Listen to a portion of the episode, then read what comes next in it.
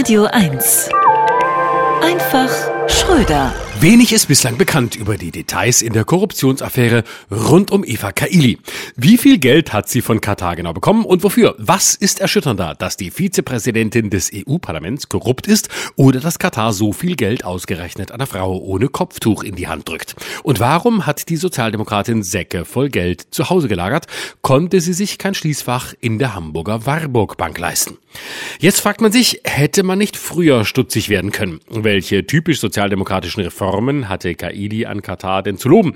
Den Acht-Stunden-Tag für Ölscheichs, das Wahlrecht für Frauen, welche Farbe das Kopftuch haben soll, die Gründung von Kamelgewerkschaften.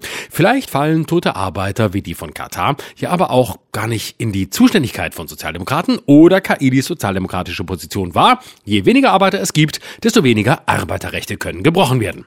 Die Fußballweltmeisterschaft sei, so Kaidi, der Beweis, wie der Sport eine historische Transformation erreichen könnte. Dabei ist noch nicht mal klar, welche Meinung genau der Emir zur Fußballfrauen-WM in seinem Land wirklich hat.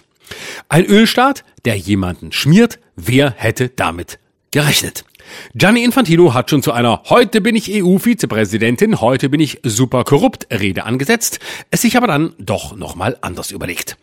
600.000 Euro in Bar sind sichergestellt worden, von Säcken voller Bargeld war die Rede. Gut, aber muss das mit Korruption zu tun haben? Vielleicht sollte sie auch einfach ihre Gasrechnung für Dezember bar bezahlen. Das Bargeld sei, so heißt es, in Säcken respektive Koffern oder auch Taschen aufgefunden worden. Das ist wohl der Unterschied zwischen großen Geldsummen und Journalisten, die aus Botschaften arabischer Länder kommen. Die einen sind G, die anderen zerstückelt. Dabei war Kaidi selbst schon mal Journalistin. Das wiederum ist dann wohl der Unterschied zwischen schmieren und geschmiert werden.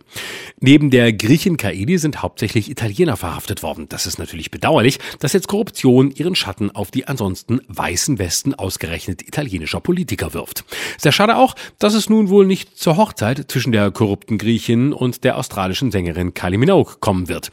So sehen sich alle enttäuscht, die darauf gehofft hatten, dass die Popsängerin bald Kylie Kaili heißt.